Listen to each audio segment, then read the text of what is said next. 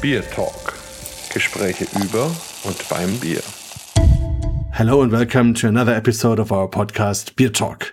Today we do a little bit like a world journey. We have a very dear friend of mine, Thomas Sjöberg, and he, yeah, he really was living throughout the world. He was in breweries. He's a beer sommelier. He's a beer judge. Um, he's a very experienced expert in the beer world. and so I'm very happy to have him here and to talk about his life, his experience and his brewing perspective. Yeah. So Thomas, it's very nice to have you here. Maybe you introduce yourself a little bit to our listeners. Yes, of course, and uh, thank you for inviting me. That's uh, as I said, it's the first time that uh, I'm on a podcast, so I try to do my best. But uh, I'm Thomas Sjöberg. I grew up in Belgium, and nowadays I live in Finland. But it's also a little bit more complicated because I have a fiance in US, so I do a lot of moving between Finland and US. And on the beer side, I've been judging in commercial competitions a lot with with Marcus actually for the past six years. And uh, I've also worked in the brewing industry. So I've worked as a professional brewer. I've worked in cellar, and uh, I do a bit of everything with uh, with with beer related. So that's a little bit about me. Yeah. Yeah, that, that's a, on, on the very low basic what what you do because it's a lot of things, a lot of experience, and also some big names. So I'm very happy to have you here. Uh, maybe maybe first um, you say you are from Brussels, but you're you're also you sound a bit Swedish or Finnish in terms of the name. So is it about your parents or what? What was the connection there? Yeah. So. Um, so my mother is from Finland and my father is from Belgium, but he's actually also half Norwegian. So in the end, I have maybe a little bit more Scandinavian uh, blood, but uh, I grew up and uh, studied in Belgium. So I, I left Belgium when I was 25 years old. And to some people, it's confusing because I have a Swedish name. I took my mother's name and uh, I have a French accent. Uh, so I tell people that I'm a bit of both, but maybe sometimes I tell that I'm a bit more Belgian because that's where I spend most of my life and uh, important first years of, of my life. So uh, culturally, I would say I'm a little bit more Belgian, but uh, now it's been more than 10 years that I'm in Finland. So I've taken a bit from, from the Finnish culture as well. and can you remember where you had your first beer? So exactly where uh, I can't really remember. Um, I started probably very young like i think many youngsters in in beer traditional beer countries like germany or the czech republic. So it was not much about tasting that i'm sure of but uh, i know that early on when i was already 16 17 i started to enjoy drinking different beers. So a lot of the trappist beers not not really lambic because it wasn't so popular and it was not let's say a, a, type of beer that was available in many bars. So that was not really the kind of beers i was drinking but uh, beers like chimay bleu and uh, orval and westmalle double triple and uh, duvel. I mean all these classic beers i started uh, enjoying already more than 20 years ago that's a wonderful start in the beer world, to be honest. so not not Heineken, not um, what AB InBev and things. So you started with the Trappist beers. Why not? and it's also really Start. funny because uh, so I was I was going to to the European school uh, in in Brussels, and uh, I was actually living a little bit outside of Brussels and after school sometimes i was lazy to to go back home so i would stay uh, at a friend's house, and the father was really into beer, so he al- always had a lot of beers in his fridge. You know, like uh, always maybe eight or ten different beers. And with with my friend during the week, even if we were already really young, we would actually taste already different beers. So uh, a bit the same beers that I just mentioned earlier. And when came the idea to go into the beer business? So it came slowly, but uh, it I, I would say it really started when I moved to Finland um, because the culture was was very different in Finland. So first of all, the domestic products were not so good. but at the same time there were a lot of imported beers and that was v- like something very different than belgium so i started to be curious and wondering why finland cannot make as good beer as belgium and then what are these like american styles that i've never heard of so you know i started to taste and drink for example some of the sierra nevada beer and stone at the time which was was very new and uh, that's kind of what slowly got me into into beer. And you also had your military service in Finland. Um, in Germany, the soldiers drink a lot, especially at the navy. I don't know how, how is it in Finland. So yeah, I mean, um, maybe not during the week because we, we were we were locked in, but during the weekend uh, we we we could go back home. And I was also in the navy actually, but uh, and we were drinking a lot but it was not uh, especially in finland it was not very interesting beer drinking it was quantity and not so flavorful beer so yeah. That's right. But but you have a quite uh, interesting craft beer scene now in Finland, and I think it started maybe so so eight years ago, something like that. That you had this variety. Now it's maybe 120 breweries, something like that, or or it's more. Yeah, it's uh um, I, I, I don't exactly know production uh, sites, but brewery there is at least 120, maybe close to 150, and maybe I don't know 20% are kind of contract brands or or very small breweries, but there is quite a decent numbers. Actually, the the the density of brewery per capita is higher in Finland than in Belgium. yeah, by a little, but yeah. That's good. That's a very good figure. yeah, and so um, you had the idea to start in the beer business, and um, so what, what, did you go to university and study brewing, or did you go to a brewery, make an internship, or what was what was the start? Yeah, so as as I said, it it it came fast uh, when I arrived to Finland. My passion for beer, but it it developed slowly. So, like the way it started was for three or four years.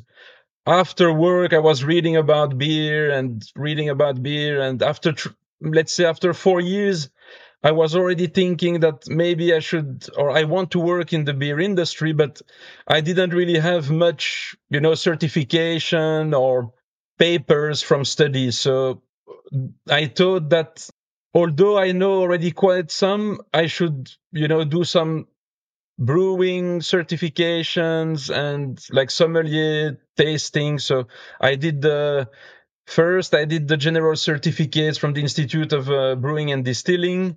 I did the the Doemens, but that was uh, 2017. It was actually the first English class uh, of Doemens uh, in uh, in Munich. Uh, I also did the certified Cicerone and then the, the BJCP. That was in 2016. And uh, now I'm still studying. I think it's important to always learn. And so I'm, I'm actually uh, finishing a diploma in brewing from the Institute of Brewing and Distilling, uh, which is like a bachelor degree in brewing. And I'm, I'm also in the middle of my advanced Cicerone. So I took the tasting part of the exam uh, in the end of last year and, and I passed that so now I have the the written uh, coming in May, and so I do spend some time actually now to to prepare for these two exams, and hopefully I can get advanced Cicerone and uh, and the diploma in brewing from the Institute of Brewing and Distilling. That's a lot of certificates and very interesting. Maybe you are one of the most educated peer judges because you have all these different uh, institutes and but that's very interesting because I, I, sometimes we talk about that and then then we try to compare like what, is Doemens doing, what is the IBD doing, what is the Cicerone, what is BJCP.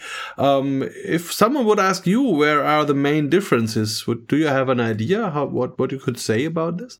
Yeah, I mean it's uh I mean it's also a little bit tricky to compare because on the IBD side I've done only like brewing and packaging and I've not done sommelier and let's say tasting judging side. So it's a bit tricky for me to compare IBD with uh, some of these sommelier certifications. But uh, if if if I compare let's say um, Cicerone uh, with BJCP and Doemens, um, depending also on on the level. I, I think the Cicerone is um, requiring in, like knowledge in many aspects of, of beer and brewing. Mm. Uh, like Doemens and the BJCP, it's more focused on the tasting and, and judging, whereas in Cicerone, you also have brewing and uh, uh, draft and cleaning and uh, and food pairing, for example. Um, I, I, I also would say that I, I believe that the the certifications for Cicerone and uh, and uh, and BJCP. I mean, again, it depends which levels, but they, they they may give more because um, some of the levels require more, let's say, like long continuous studying. Hmm. So, so for example, in in in in Doemens, uh, we get very good quality training and uh, knowledge and uh, uh like le- learning about beer styles, but the time to lead to the certification is actually in time relatively short. Uh, but for mm. example, like uh, for advanced Cicerone, the preparation is is very long. And of course because it has different aspects not only tasting um, let's say it's a it's a broader like wider knowledge i would say certification. Hmm.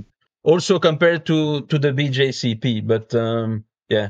I, it's not it's not so easy to to in a few words really say the you know the, the, the main difference and what what are those difference but yeah of course. I, I was just curious and and also um because it's also it's a little bit coming from different beer ideas. So if you have a, a german institute i think the thinking in general is different uh, from like an american institute something like that. So the approach to beer is a, a different one. Yeah. And i mean also in the cicerone um, regarding beer styles they use the bjcp so um, when it comes to assessing beer and uh, definition of beer styles, they use the BJCP. So if we are talking about tasting and styles, the Cicerone is the BJCP. So that's kind of a similarity, whereas Doemens hmm. has kind of a bit more their own thing and the German culture, like you say, that influence influences. Yeah, and then you also um, had experiences in different breweries. So I read that you have been, for example, uh, to Mikkeller. So what was this for an experience? What did you do there? No, actually, like uh, yeah. So I, I, have worked with with many breweries, um, but Mikkeller um, was actually volunteering. So in the beginning, uh, before I got in the industry, I was doing uh, not a lot of volunteering, but but quite some, and uh, for for beer festivals. So I did volunteer in Mikkeller celebration three or four times. So that's what you saw, I think. Uh, but in breweries, yes. uh, in breweries, I, I first started to work in uh, Estonia in Pühaste. So I I uh, I volunteered there, you know, to learn the trade. I was I was doing mostly cellar work. I was there for three months and after that, uh, because I just wanted to learn more and different ways of working in breweries, I had a friend from Sweden um, who is the, the one of the founder and the brewer of OO Brewing. I, I don't know if you know about OO Brewing. I think I know the name from. I was several times in Finland for the um, small beers, great breweries competition, which is every year in Finland, and I think they were part of it and so there I was doing. Uh, there I was also. I, I, moved there a couple of months, and uh, I learned about uh, brewing, and uh, also I was doing doing cellar work. We were we were two persons in the production, and after that I got a head brewer job in uh, Estonia, a small brewery, um, uh, ten hectare brew house, and thirteen fermentation tanks and there I was for a bit more than a year and also doing new beers and the ex- existing beers. And after that, I wanted to come back to Finland. So I started uh, consulting activity. And with that consulting business, I have been making recipes for breweries. I have also been working. So some breweries, sometimes some someone goes on holiday or maybe is uh, injured or or they have a lot of work and they need someone. So I have also been been doing that and also some troubleshooting. So like to help. I I have three breweries that I have worked for like three to six months period. Actually, one even even for a longer period of time uh, to help them make better beer. And and also uh, one of those breweries they they had bought um, a 30 hectare brew house and they were only working with a, a five hecto single vessel system so they were not familiar to work with the three vessels hmm. 30 hectoliter and they had asked me to to help them and so I, I, was also with them to to show them and and brew for for a little while as well and then you founded also an own company? Yes, so I mean, my, my, my own company uh, sounds like um, a, a, brewery because it's called Fluid Boundaries uh, Brewing. Uh, the idea to have this name was um, just for the consulting side of my activity, and the idea that in the future um, I would launch a contract uh, brewing brand. So I, I have also made beers for contract breweries, and also um, I have made some beers for a, um, a, supermarket that every year they they they want a, new beer, and I have been making um, a beer for for that supermarket, but I haven't yet uh, launched my own brand. But that was not kind of my main idea in the start. My, my, main idea was to have my own activity and to do consulting, help breweries, and also make recipes for for different breweries. So yeah, and I think that's a good idea because if you if you have your own brand and your own beer, yeah. then you're not independent anymore, and you have always the focus, of course, on, on your own business, and that can be more or less inhibiting a, a good consulting job. So I think it's it's good to be if you are a consultant to be as free as possible and that of course if you are not part of the beer business you can act freely there and, and consult yeah. in an easier way yeah yeah exactly yeah. yeah and you i also read you created a lot of interesting recipes so uh, i heard about a banana beer i think yes. in estonia uh, how do you brew with bananas and in estonia so i don't think they grow there normally Yes, so so so I mean nowadays we can do any kind of beers from anywhere in the world more or less. And uh, the the the brewery um, wanted to hire me also to make new beers and I wanted to to to do fruit I mean not only fruit beers but um, the brewery was uh, quite popular for like sour beers like kettle sours. And um, I've always found I mean, I, have wanted to do beers that you wouldn't see often, and also I've been inspired by some fruits or nuts that work well in sour, and people not, don't necessarily think of that. So, banana is an example, but for example, coffee or coconut or some some cocoa even, like in my opinion, sometimes can work really well in sours. And so I I I wanted to do a, a banana sour, yeah, and um, yeah, it was actually not so not so strong sour. So let's say it was maybe a little bit not a true, you know, um, let's say not a little bit puckering sour, but still smooth, kind of at at the same time. So, and when did you add the banana in the fermentation or, or or in mashing or when do you add the fruit? We added pure like banana purees in the end of fermentation. Um, let's say maybe maybe a Plato before finishing finishing gravity, and uh, we were adding about uh, 90 to 100 kilo in 10 hectoliters of the of the banana puree. That's a lot. yeah, it's it's, yeah. it's it's it's it's it's a bit. Yeah, I mean, it's everything is relative. You know, in in US, some people are like doing much more than that even, and some are doing less with great results.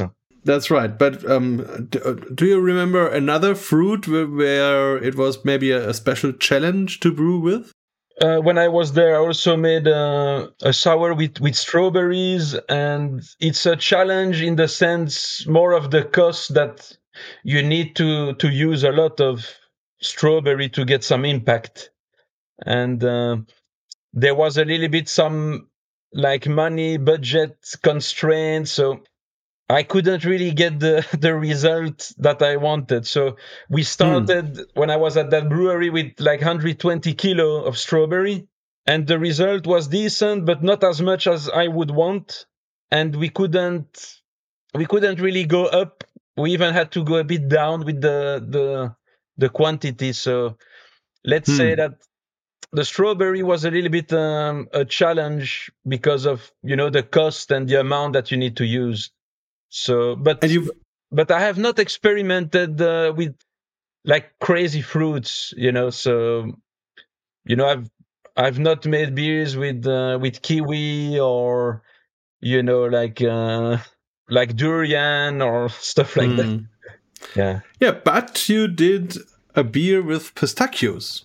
So I'm I'm a big fan of the pistachio, and uh, I only had, I remember, I think I had two beers yet with pistachios, and I think both of them were cream ales from the States, which oh. were quite well.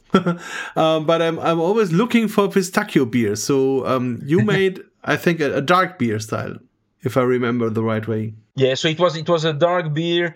And for me, where it started was um, there is Coppertail Brewing, uh, which is from Florida, and uh, one year in the Tallinn Craft Beer Weekend, um, the brewery who was there, they had uh, an imperial stout uh, with pistachio, and there was some other adjuncts. I think there was vanilla and maybe cocoa, but I'm not sure. But the pistachio was really, really strong and pure, and I really loved that beer. And it was probably, it was, I think, maybe even my first beer with pistachio at the time and I've always had it in, in in my mind. I was I remember I was talking with the brewer. What did you use and and how much? And so I remember that beer. But now also there is another brewery uh, which is called Arcane, which I actually have the T-shirt, and they have when we when we are talking about sours with some fruit or nuts, like they have like a,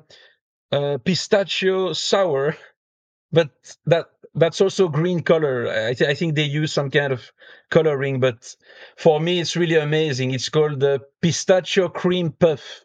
I don't, I don't know. Oh. I don't know if you've heard. It's a very small brewery, so it's, it's difficult to get their beers. But um, anyways, so I did this beer with um, with Volfas Engelman, which is a um, a very big brewery owned by Olvi Group, which is a Finnish like a, a big Finnish uh, company, and uh, we made mm-hmm. a milk stout with pistachio and vanilla. And I would say the beer overall was good, but it was a little bit lacking. I think the extract um, gave a bit more almond, a, a, little bit kind of more almond character, you know. So mm-hmm. I I didn't find it as good as those two pistachio beers that I mentioned earlier. Hmm.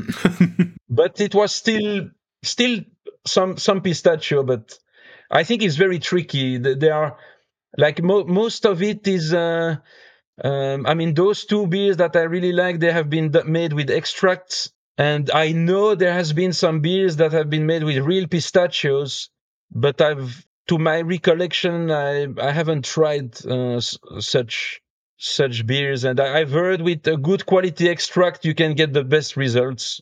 So that's what I tried, but yeah, it was an extract from uh, from US, and actually the Coppertail told me that um, that extract was the one they used, but for some reason I had a little bit less quality result. Hmm. Yeah. But that's interesting to hear. So because I was always was wondering how you get this nutty aroma into the beer. Um, and I'm still wondering how you can do it with normal pistachios, but I think with the with the extract, it's a good way. So you you have a concentrated uh, aroma, and then you can um, marry it with the beer. So that sounds interesting. So Yeah. really great. And um, so a lot of experiments and yeah, at the moment, um, so you are still working for these three breweries you are consulting, or do you do something else at the moment? No, at the moment I um so I'm I'm I'm still attached to a contract uh, brewery called Uusi Olut Tehdas, which means um, new beer factory, and it's basically uh, a friend of mine. He bought a house, and he was doing renovation, and uh, under the um, under the flooring, um, he actually found old labels and documents from a, a very old brewery which existed from like 1870 to to 1920 in the city of Turku. And this friend Oh. of this friend of mine decided to to to relaunch um, the brewery with the same name, and he has asked me to make uh, the beers for them. But um because it's a contract brewery, and um, the brewery where they make the beers or where we make the beers is not, let's say, so available. There is limited production. But for them, uh, for this uh, company, I have made a, a, a German Pils and um, a Helles. So mm, let's say that you have asked me questions about fruit and experimental experimental beers, but my although I'm interested in those, let's say that I'm maybe even more interested in making lagers and um, hoppy beers. You know, let's say five, six, seven percent, more or less all styles of lagers, except maybe a little bit the dark ones, and on the hoppy side, West Coast and hazy IPAs. Tho- those are the beers I like to to brew.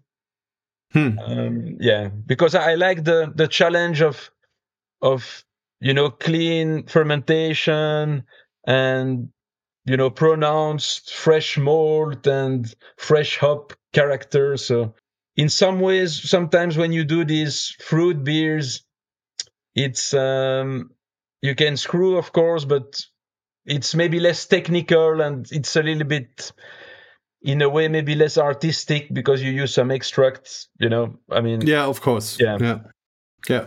And but uh, you or you have a lot of Scandinavian roots, so no idea of using Kveik or something like that. Not uh, no, not not really. I mean, let's say that I mean Kveik is um is um of course it's it's it's been very popular and uh, it's been used like in Scandinavia in general, but uh, in Finland it's it has been more about the Finnish bread yeast, you know, with the sahti. So Kveik is also a little bit more of a Norwegian influence, and to me, I've I've never I've I've I've rarely been convinced that using Kveik can make good lagers, for example. So it's also one reason why I haven't used much of Kveik, but uh, but I have had actually pretty good lager with Kveik and pretty good hazy IPAs with Kveik, but I've never really gone into that territory, so uh, not much Kveik for me. Yeah, okay. Now I just think it's a it's an interesting field which is at the moment more or less uncharted. So I think that we we know few um yeast strains and or it's not it's not it's not yeast it's it's a collaboration of different microorganisms. I think it's not not a single yeast always, but um, they they made um, a lot of fake lagers here in Germany and um, and also um, very fruity IPAs with this yeast. So here in the homebrewing scene, it's a very um, yeah, let's let's say it's it's the hot shit at the moment that's for the homebrewers. Yes, But what yeah. is what is your opinion with the Kveik uh, and lagers, for example? it didn't convince me at the moment. So it's it's an interesting idea, and also on a on one side, it's also a bit frightening because um, if you, if they really make it that they can do lager like beers in two days or something like that, that um, that can be a, a huge impact on the business, especially for the big breweries. But let's see. So, but in generally it's interesting that you have these old um, yeasts surviving in in the in in the Norwegian world and um, and this behavior that you can dry them and reactivate them and the whole brewing process it's uh, it's very interesting and um and I personally I'm very interested in this um historical beer styles or beer ideas. So I have been, I think two or three years ago, I was in Finland for the um, Sahti festival. Yeah. Where, where they have their own Sahti competition. And that was, for example, very interesting to see that being alive with that group of 200 homebrewers coming together in the middle of the country on a parking lot and everybody pours his beer and then they they party and cheer and it's it's fantastic. So it's it's beer culture. And that's something very interesting. Yeah. i haven't had the chance to to judge there but uh, I, I i'm i'm sure it must be very interesting. It's challenging because you know all these beers are quite strong. And yeah i mean in, in, in that sense but also i think it's it's kind of i mean maybe with with some german you know, like uh, because it's the the bread yeast has a bit similarities with some of the hefe and the phenolics and the banana. So, but I, I think for a very lager country, it can be also a little bit more like challenging because it's like of a, course, yeah, uncarbonated, sweet style. Yeah. Yeah, we had uh, we had we are doing our beer sommelier courses here, and um, uh, on the last day of the course, we all come together, have a beer judge uh, course also, and then a huge meeting in the evening.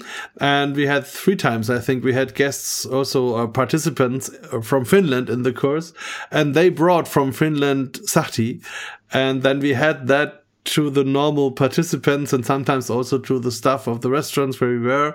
And this was always very interesting to see their reaction if we tell them this is beer and you have a, a like a 10% zero carbonation sweet banana juniper yeah. thing, sometimes a bit smoky. yeah. Even yeah, a little bit smoky phenolics. Have have you have you had a, a favorite or or or it's not really your jam and you, you don't remember one of your favorite um i don't remember the name because finnish is so complicated for me. Yeah, yeah. but i remember the guys and i think you will also know them. It's their they they are um they have clothes like furs and they make five or six different sahtis with lots of different berries. All of them are very strong 12 15 16 percent um, they, they look like like like Stone Age people. Ah, okay, so also the labels with gods and things. Yeah, it's um, uh, it's a Raum. I think it's Raumbrück or something like this. Uh, mm-hmm. I hmm. should I should uh, double check, but yeah, the medieval the the the, yes. the, brew, the brewer is always wearing. I mean, I, mid medieval kind of clothing. I yes, don't know how yes, to describe, yes. but I think medieval is the best way to describe it. Yes, it is. And uh, yeah, it's actually not far from uh, from where I live here. It's maybe hour hour and a half. Oh, great. Yeah, but uh, yeah, you probably had some of those beers in the in the festival of the the best beer of Finland. Yes, in, in the festival and um yeah. Yes, uh, and also I, I, was traveling to uh, through Finland two times. So the last time um, I went from Helsinki to Turku. Yeah. Um, I was in Turku. I visited uh, a brew pub, which was a school, former school, but that was very impressive. And then I visited the Kakola Brewing. I think you know them uh, on a hill. It's a quite new brewery. um, yes, and, and, then I went through the islands uh, to um, what is the name?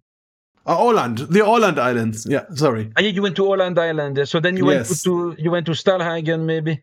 Yes, I visited Stallhagen. That was great.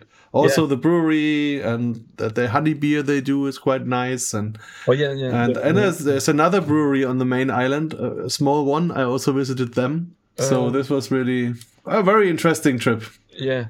So I, I, I, come back to this school uh, brewery because uh, my mother actually used to go uh, to school where the where the beer brewery is. Wow.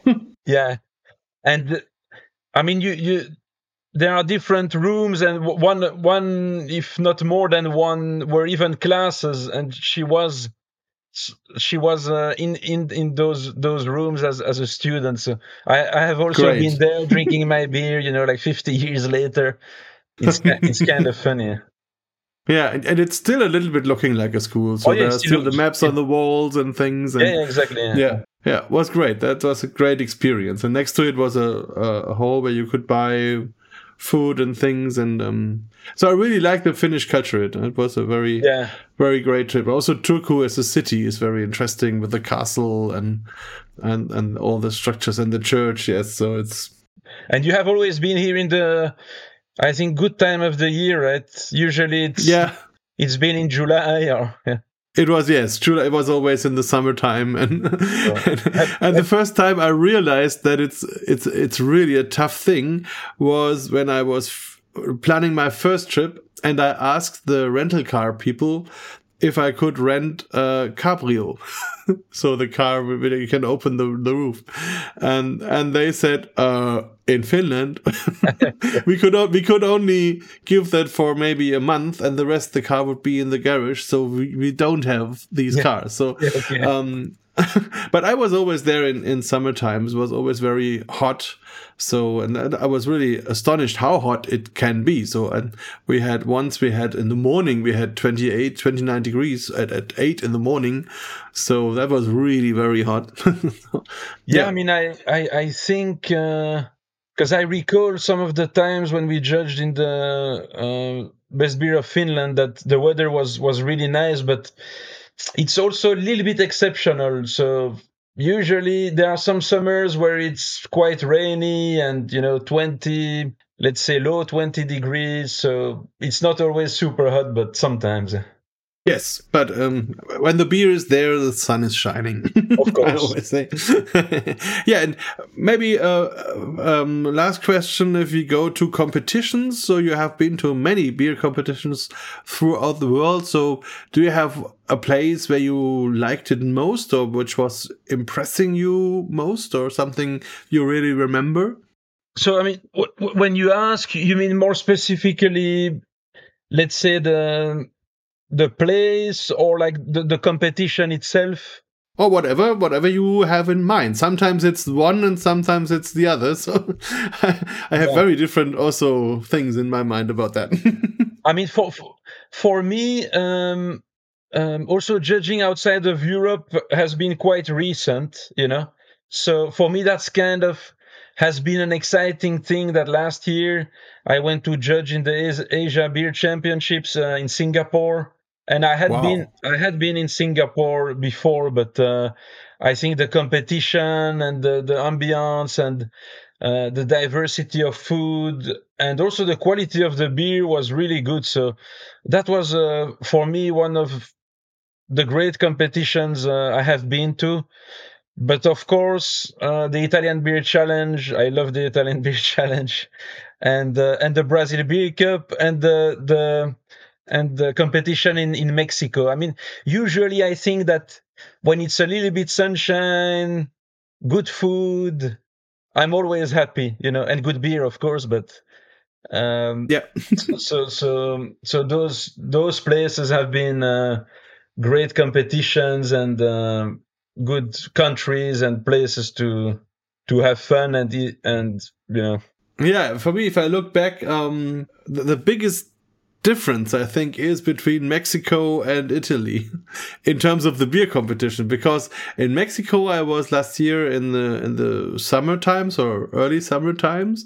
So the air was 28 degrees the sea was 28 degrees sunshine. So and we were judging really 10 meters far from the beach so it was really like um, you go outside and you go in the water and it's all the same temperature it was wonderful that was at Arorojo and um and but and, and if you go to italy we are normally in rimini Yeah. which is also a beautiful beach and a great site, a great location. But we are there. We will be next week, so we are there in in the January or February. So in the total winter time, and that's also interesting because you have the beach, but no people.